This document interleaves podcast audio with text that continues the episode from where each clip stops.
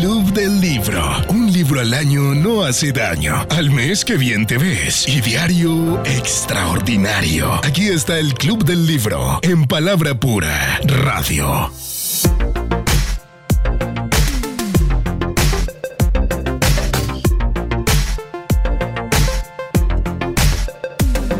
Amigos de palabrapuraradio.com, bienvenidos a otro programa del Club del Libro. Soy Jessica Vanegas y les envío un saludo y abrazo de bienvenida a este programa.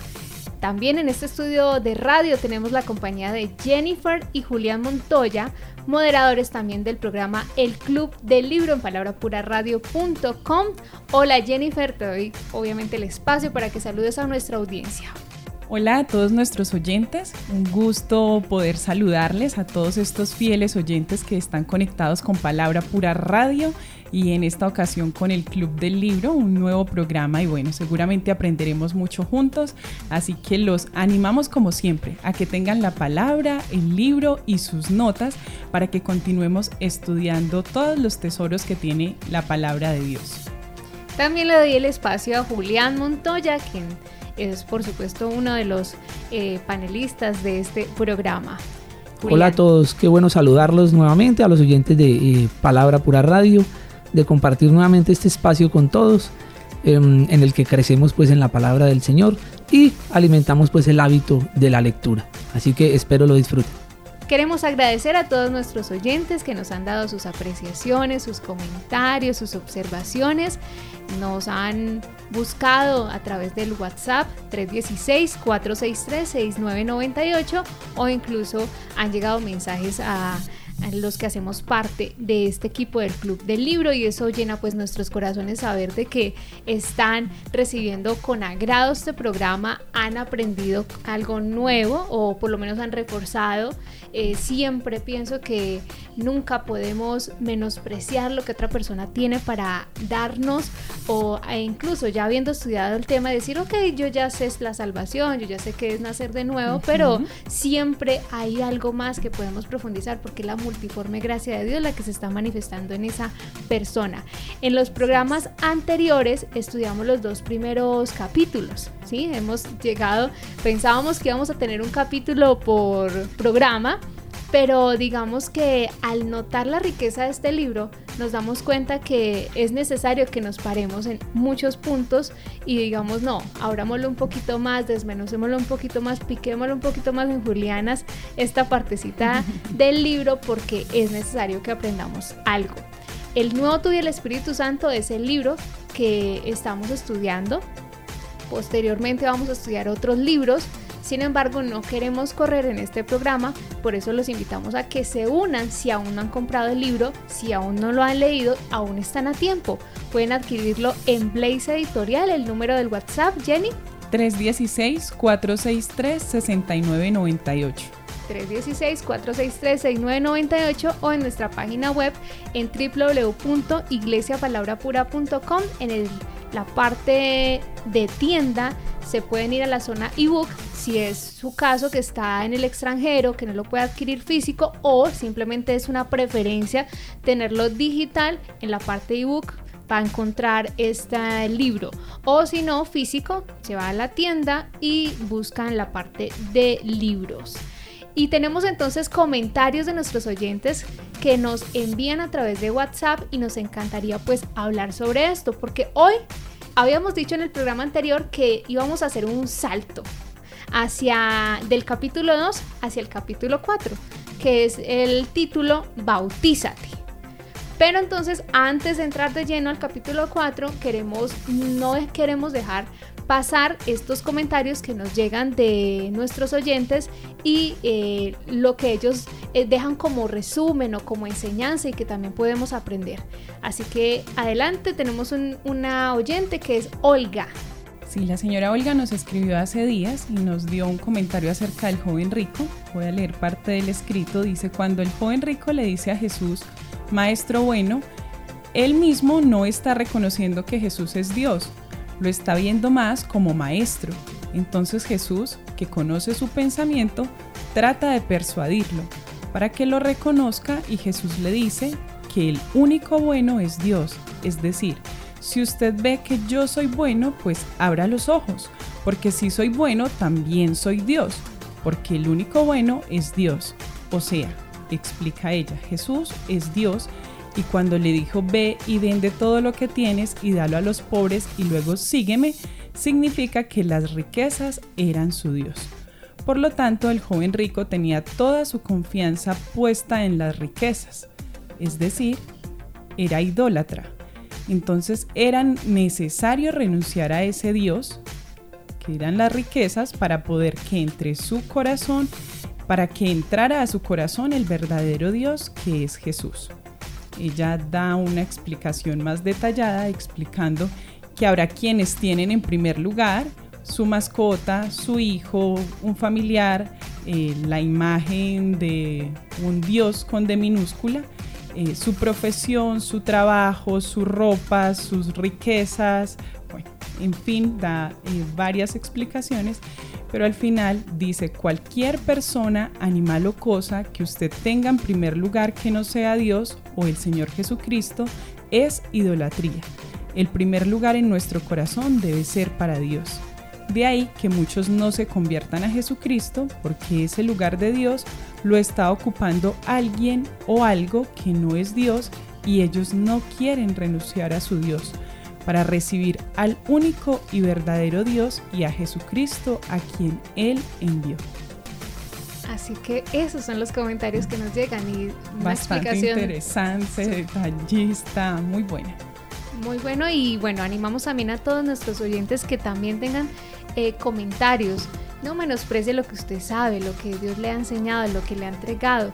Si hay algo que quisiera compartir con nosotros, nos puedes enviar estos comentarios al 316-463-6998 o al WhatsApp de eh, Palabra Pura Radio. es 315-754-3232. Y bueno, ya estaba hablando acerca de lo que hablamos en programas anteriores de el joven rico, esta actitud que tenía eh, inicialmente arrodillándose, parecía que realmente estaba rendido a los pies del Señor, llamándolo maestro bueno, y cuando es confrontado con que él no realmente lo, reconoce como Dios, no reconoce su naturaleza divina y su autoridad divina, eh, ya no le llama entonces maestro bueno, sino que le llama solamente maestro. Y pasamos entonces por encima, digamos, de, del capítulo 3, que es de muerte a vida, donde nos habla la importancia del arrepentimiento, nos habla la importancia de caminar de acuerdo a la palabra, porque si bien nuestro espíritu es perfecto, si bien eh, nuestro espíritu no es contaminado por el pecado, sí eh, recibimos aquellas consecuencias si no cortamos con ellas en el momento apropiado. Es decir, le damos una autoridad que no se la merece Satanás, eh, por decir, en nuestras vidas, una entrada, no tanto autoridad, sino una entrada a nuestras vidas, una incursión a nuestras vidas, porque la palabra nos dice que Él viene a matar, a robar y a destruir. No puede hacerlo porque estamos en Cristo, no tiene autoridad sobre nosotros, no es nuestro Señor, pero si le damos la entrada, él como león rugiente buscando a quien devorar, pues no va a desaprovechar esa oportunidad. Así que hay que recordarle, como decía Andrew Womack en su libro, que decía que había que reprenderlo y decirle, no te voy a permitir la entrada en mi vida, te reprendo Satanás y de una pues hacer lo que nos enseña la palabra y es sométete a Dios, resiste al diablo y él huirá de ustedes. De ahí me parece muy interesante porque en el programa anterior habíamos terminado con el tema de arrepentimiento. Y con lo que dice eh, me queda sonando el tema de que el arrepentimiento es necesario no solo para aquel que recibe al Señor Jesucristo como su Señor y Salvador, sino también para el creyente, porque obviamente eh, estamos en esta... Eh, en nuestra vida cotidiana y es necesario que continuamente tengamos nosotros presente que es nuestro Dios, que Él es nuestro Dios y que fallamos y que debemos reconocer lo que Él ya ganó por nosotros y vivir en esa identidad de Cristo y no permitir que sea el pecado el que nos esclavice cuando volvemos a la ley, sino que como creyentes tenemos esa necesidad de tener ese arrepentimiento, decir, fallé en esto, pero estoy en este camino que la gracia me empodera no solo me dio la provisión de la salvación, sino que me ha empoderado para ahorita no, no ser dominado por el pecado. Entonces me parece interesante no solo como el arrepentimiento para, para el no creyente, sino también para el que cree en el Señor Jesucristo. Creo que constantemente tenemos que hacer eso, metanoia, arrepentimiento, eh, transformación de, de, la mente por medio de la palabra. Sería imposible decir, no, en el día no tengo que arrepentirme. Creo que... Eh, si a medida que nos vamos acercando a la palabra, nos vamos dando cuenta de una forma incluso más microscópica qué es lo que tenemos que ajustar en nuestras vidas.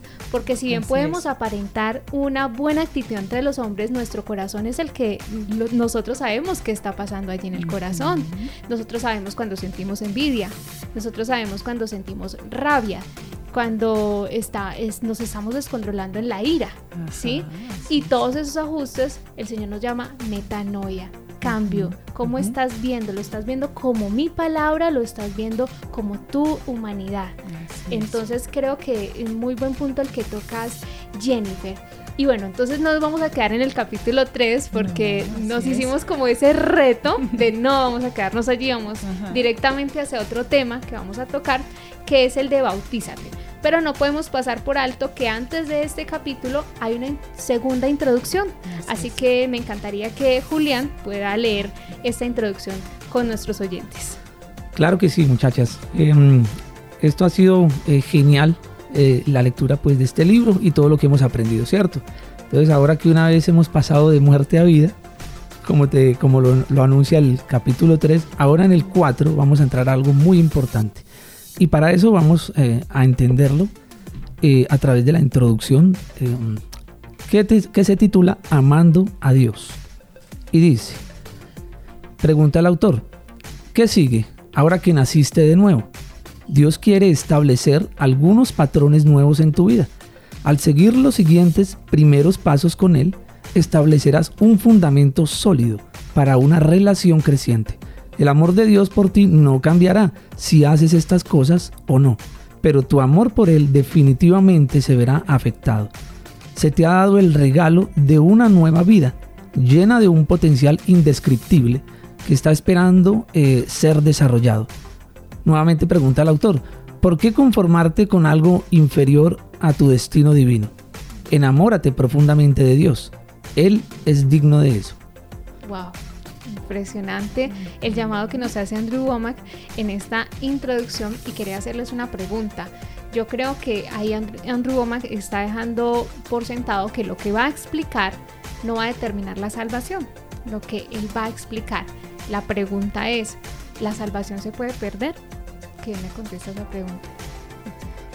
¿Se puede perder la salvación? Jenny, Joe, ¿cómo le hacemos? Bueno, entonces, eh, definitivamente eh, la, la, salvación no se puede pues obtener a través de, las obras, ¿cierto?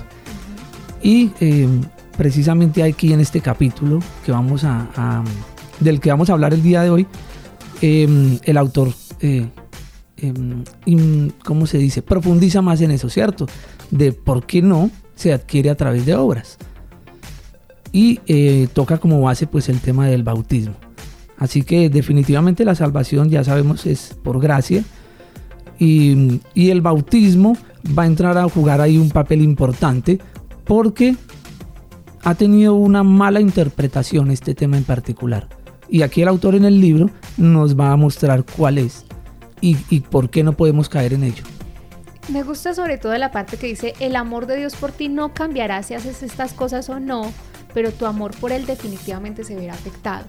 Deja por sentado entonces que la salvación no se pierde, que el amor de Dios no va a cambiar, que eh, Dios entiende que estamos, eh, una vez nacemos de nuevo, como esos recién nacidos, que necesitan mucho cuidado y que necesitan eh, esa mm, compasión, ese cuidado, eh, el entendimiento de que estamos creciendo, que nos vamos a equivocar y que cada día vamos a aprender de esos errores que estamos cometiendo.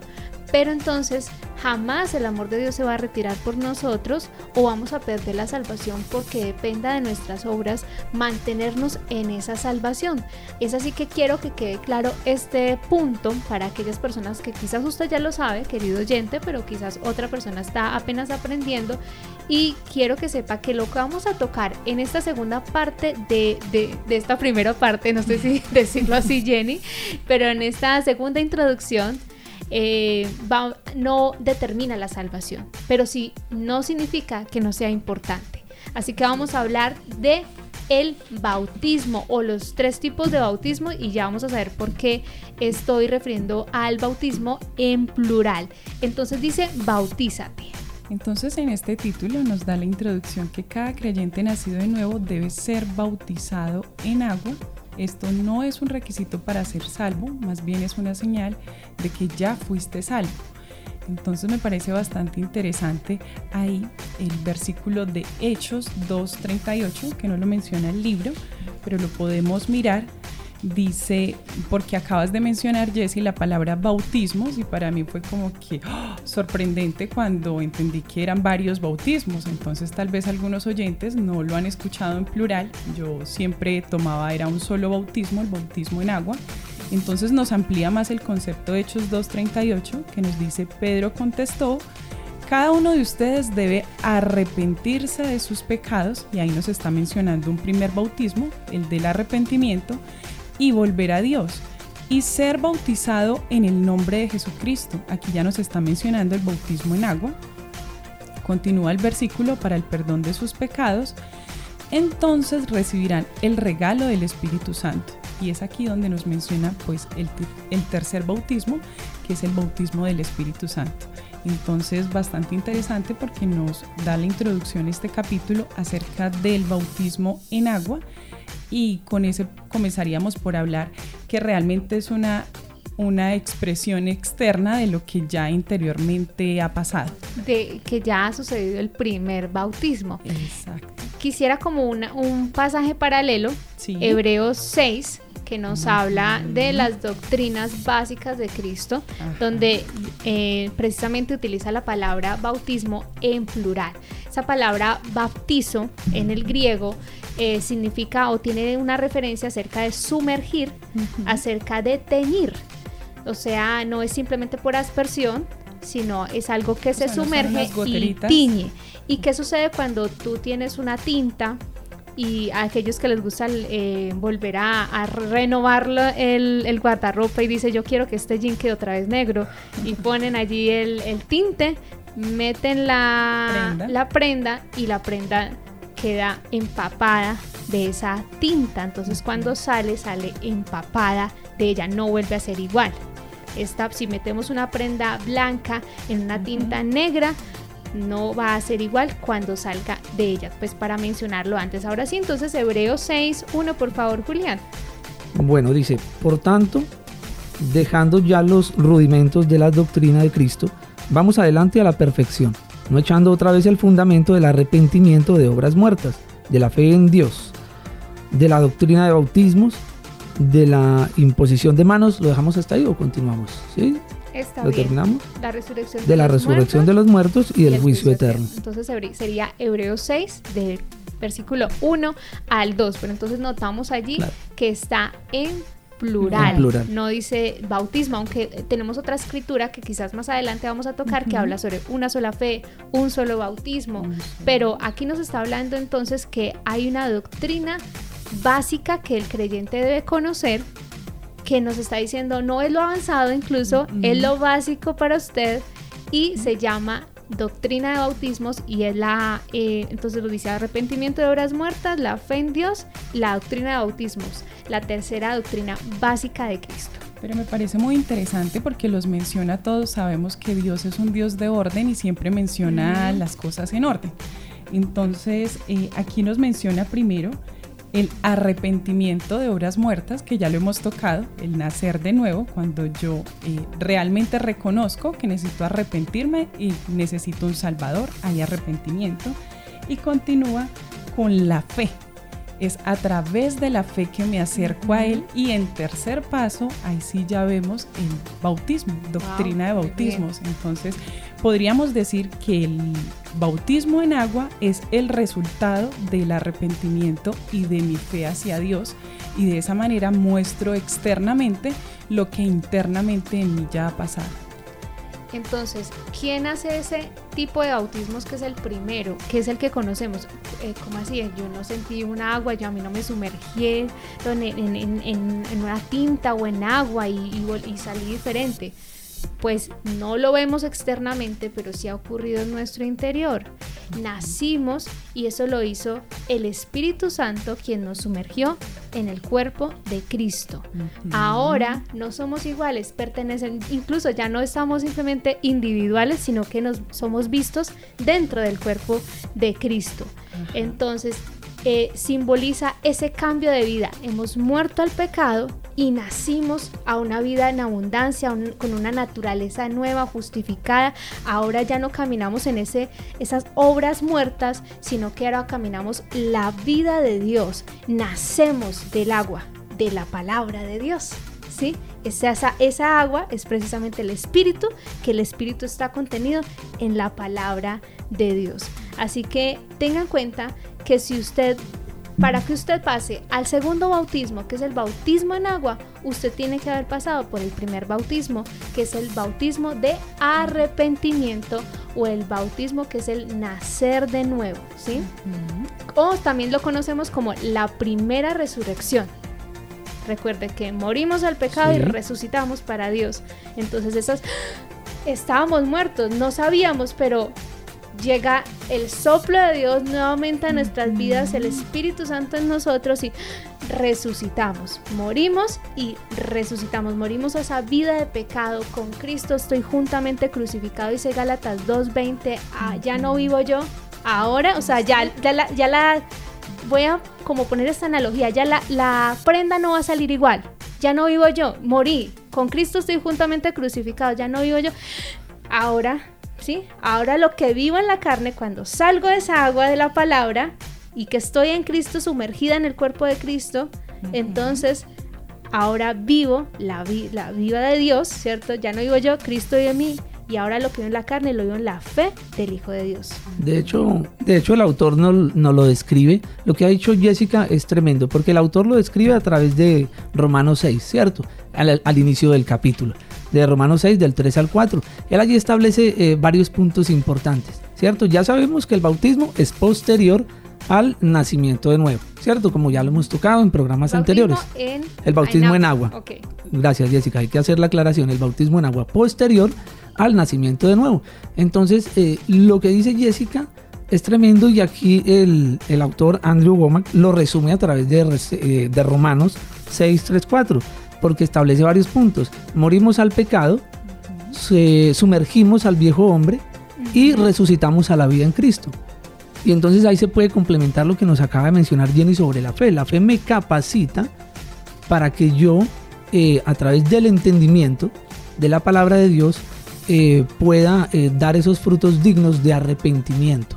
Porque ya he entendido el antes de y el después de y estoy en un proceso en el que debo mantener esa fe siempre constante a, la luz de esta verdad, ¿cierto?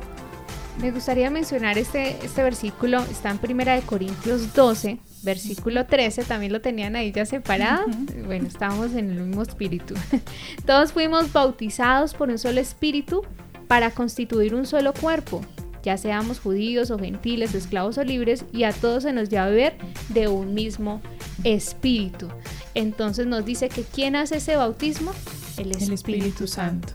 en el no creyente, lo sumerge en el cuerpo de Cristo y ahora hace parte de la familia de Dios, pero ha nacido a una nueva vida, ha resucitado a una nueva vida en Cristo. Y todo esto ha sido un milagro maravilloso que el mismo Espíritu Santo es el que convence al no creyente de pecado, justicia y juicio.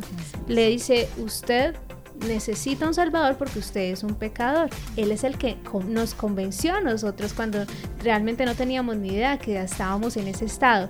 Pero entonces, ¿qué hizo el Espíritu Santo? Nos sumergió. ¿Y qué pasa cuando recibimos el bautismo del Espíritu Santo? O sea, del arrepentimiento por el Espíritu Santo que nos lo está haciendo que inmediatamente tenemos el Espíritu Santo en nosotros, quien nos guía a la verdad. Eso quiero que quede claro porque vamos a hablar de los tres tipos de bautismos y hace poco estaba hablando eh, fuera de micrófonos con Jenny, me decía es importante que la gente, como vamos a hablar del Espíritu Santo también, luego del bautismo en el Espíritu Santo, que la gente comprenda que como así que tengo el Espíritu Santo, como que no, como que... Entonces lo, a medida que vayamos avanzando, creo que esto va a quedar muy claro. Ahora sí les abro paso entonces para el bautismo en agua. Ok, pero, pero solamente quiero ahí eh, decir algo que pienso y es que cuando nacemos, eh, digamos físicamente, eh, pertenecemos a una familia física y con eso tenemos una identidad, tenemos derecho, pues tenemos un apellido, todo lo que nos hace parte de una familia y podríamos simbolizar el bautismo de arrepentimiento de la misma manera. Ahorita hemos nacido a una familia en Cristo y con Él tenemos esa identidad y ha sido por el Espíritu Santo que nos ha hecho parte de este cuerpo y ahora somos unas nuevas criaturas con una identidad, podríamos decir que es como el apellido físicamente, en, en el bautismo de arrepentimiento sería nuestra identidad en Cristo. Me gustaría mencionar que también una de las escrituras que menciona Andrew Womack es Efesios 4, 4 del 4 al 6. Y aquí dice un cuerpo y un espíritu.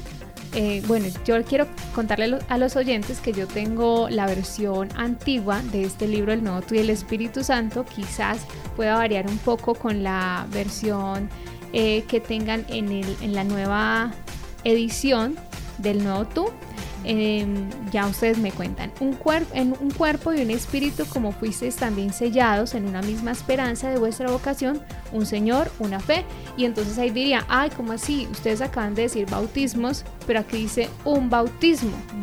Un Dios y Padre de todos, el cual es sobre todos y por todos y en todos. Entonces, ¿a qué bautismo se está refiriendo? Al nuevo nacimiento. ¿Sí? Ese, todos fuimos sumergidos en el cuerpo de Cristo. Todos tenemos un solo bautismo en el cuerpo de Cristo. Entonces es necesario que todos nosotros sepamos que para que una persona pueda pasar al segundo bautismo, debe haber pasado por este primero. Y es ahí muy importante porque a veces le dicen a las personas cuando están haciendo bautismos en agua, hágale, métase, eh, hágale, eh, bautícese, simplemente, o eh, a la fuerza y la persona, aunque han tenido el primer bautismo, no ha entendido lo que ha sucedido internamente. Entonces vamos a, ver un poco acerca de esto, Jenny. Sí, pareciera que no quiero cerrar el bautismo de arrepentimiento. Perfecto, me encanta porque eh, todo lo que podamos aportar es genial.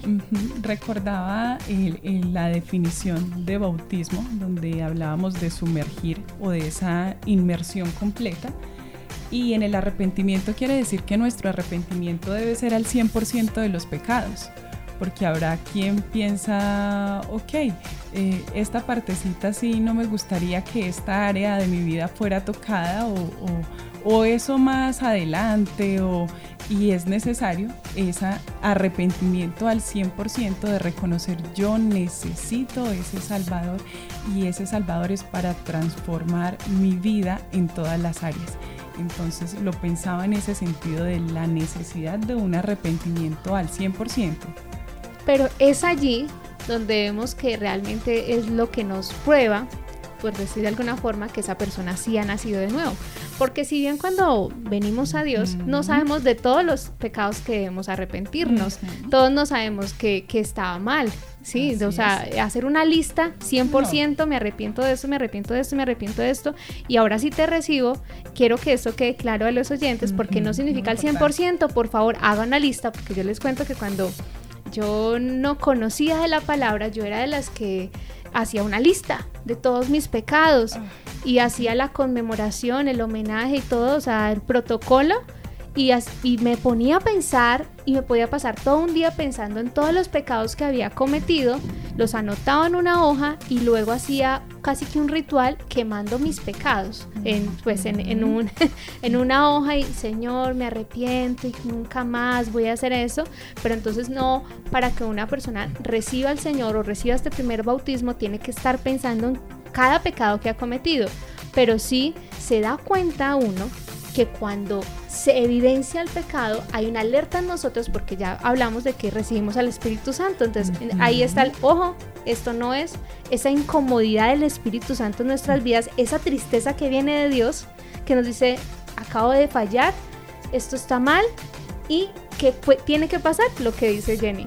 El arrepentimiento al 100% de nuestros pecados no, no debe existir. Si, si hay algo así, nos evidencia, oh, oh, algo, algo raro, está, eh, esto no, si hay una persona que justifica su pecado y dice, ah, yo no me siento mal haciendo esto, nos debe generar una grandísima alerta. Yo creo que ahí juega mucho eh, o tiene mucho que ver como nosotros eh, lo asumimos, ¿cierto? Es muy importante como, como asumimos el tema en relación pues al bautismo en agua. ¿Por qué lo digo? Porque la palabra, cuando empezamos a estudiar pues el tema del bautismo en agua, empezamos a ver que, la palabra como que nos... Eh, y, lo, he escuchado mucho, ¿cierto? Lo hemos escuchado yo creo que seguramente en, las calles, en otras iglesias, en, fin, de que eh, si es obligatorio o, no es obligatorio, ¿cierto? Por eso, por eso digo que tiene, tiene que ver mucho cómo lo asumimos. Ya hemos entendido a través del, nuevo nacimiento, de la fe de lo que implica ese nuevo nacimiento, em, cuál es nuestro proceso de vida en Cristo Jesús. Ahora viene el, bautismo en agua y entonces tenemos que ser consecuentes con eso que hemos entendido. Pero muchas veces en el camino nos hemos preguntado, bueno, ¿y será obligatorio? Es decir, tengo que hacerlo. O sea, es, es como asumirlo como, como una ordenanza, ¿cierto? Y la respuesta sería, no es obligatorio, ¿cierto? Porque Dios no obliga a nadie, pero sí constituye, digámoslo así, un acto de reconocimiento a, lo que Jesucristo hizo en la cruz por mí, ¿cierto? Y ese acto de reconocimiento que yo hago en obediencia, entonces me lleva al arrepentimiento. Y posteriormente el arrepentimiento me va a introducir en nuestra familia eh, de fe en Cristo Jesús como lo menciona Pedro en Hechos 2.38, ¿cierto? Entonces, incluso, eh, como, como para dar aquí un, hacer un paréntesis, Jesucristo se bautizó, ¿cierto? Jesucristo se bautizó en Mateo 3, del 13 al 15, él se bautiza y, y, no porque se haya tenido que arrepentir de algo, porque pues sabemos que Jesucristo es perfecto. No, no, no, él no se tuvo que arrepentir de nada. Simplemente él lo hizo para enlazarse, para asociarse con aquellos que sí lo hicieron, que se arrepintieron y se bautizaron de manera que se cumpliera toda justicia, ¿cierto? Entonces por eso Jesucristo lo hizo, por, obediencia, pero nos dio el ejemplo, por eso es el máximo ejemplo a seguir. Y tras un camino delante de nosotros que eh, no podemos eh, eh, obviarlo o desviarnos. ¿De acuerdo? Eh, sí, Juli, como para complementar un poco acerca de lo que decías, eh, hay una enseñanza maravillosa que se llama Juan Bautista, es una enseñanza de, la pastora Adriana, donde da el paralelo entre Aarón, Moisés, eh, Juan Bautista y el Señor Jesucristo y nos explica más a profundidad lo que es el bautismo, por qué el Señor Jesucristo siendo Dios mismo se bautizó y bueno, nos explica también cómo en el Antiguo Testamento era necesario imponer las manos sobre un becerro cargándole todos los pecados y cómo Juan el Bautista hace lo mismo sobre el Señor Jesucristo para cargar todos los pecados de la humanidad en, símbolo de ello porque Él es pues el Salvador del mundo. Entonces, bueno, los animamos a que también compren esa enseñanza, es espectacular. Y, bueno, lo que nos comentaba Juli, muy importante en el bautismo de agua, que es el segundo bautismo, la identificación con Cristo en su muerte cuando somos sumergidos y cómo cuando salimos del agua eh, estamos representando la resurrección de, de, a esta nueva vida. Entonces también miraba en Marcos 1.10 que nos menciona cuando Jesús salió del agua, vio que el cielo se abría y el Espíritu Santo descendía sobre él. Digamos que esto es solamente para reforzar un poco la importancia de sumergirnos en agua y que no es simplemente pues unas goteritas, uno no, realmente es importante el, el sumergirnos. Y Juan 3:23 nos habla de Juan el Bautista cuando eh, dice que él bautizaba en, el valle de Enón, porque allí había mucha agua. Entonces me parece muy interesante complementando lo que Juli había comentado. Ahora, este versículo que acaba de mencionar em, Jennifer, eso no significa que cuando somos bautizados en agua es allí donde recibimos el bautismo del Espíritu Santo. Eh, así que ya lo vamos a explicar en un próximo programa, esperamos que en el próximo, porque ya estamos llegando a la parte final de este. Se nos va el tiempo volando. Sí. ¿Qué pasa con el tiempo?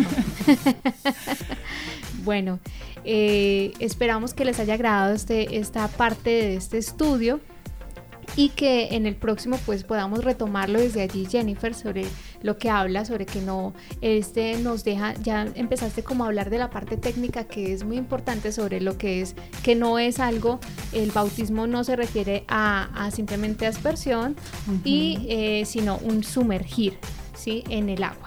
De hecho eh, bautismo en el en el griego en el origen en el original como para dar un dato curioso eh, ellos, ellos lo interpretan como un hundimiento eh, de, una, de una nave, de un navío, un, hundimiento completo. ¿sí? Eh, esa, es la, esa, es la, profundidad que le dan ellos a, esta palabra en el griego original. Entonces, derivemos por ahí lo que representa pues el bautismo, ¿cierto? No es como lo acaba de decir Jessica, simplemente écheme chispitas y, y entonces no, no, no. Tiene que ser algo concienzudo y, y alineado a la palabra y siguiendo el ejemplo de Jesús, ¿cierto? Porque es una representación externa de lo que ha sucedido internamente. Entonces nosotros no fuimos un poquito salvos o no fuimos un poquito sumergidos, fuimos sumergidos completamente en el cuerpo de Cristo, por lo tanto si estamos haciendo una representación externa de lo que ha sucedido internamente, pues debemos hacerlo de esa forma. Ya regresamos entonces en el próximo programa con más de este tema sobre los bautismos. Si tienes alguna pregunta, si quisieras agregar algo más, escríbenos al 316-463-6998.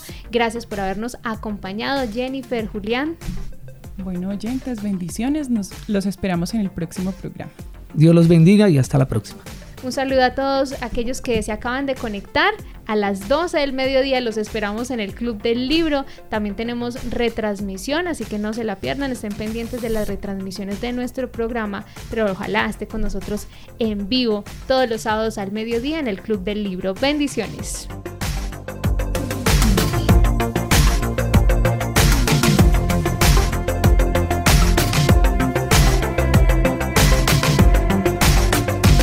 Hacemos a Jesús famoso. Palabra pura, radio.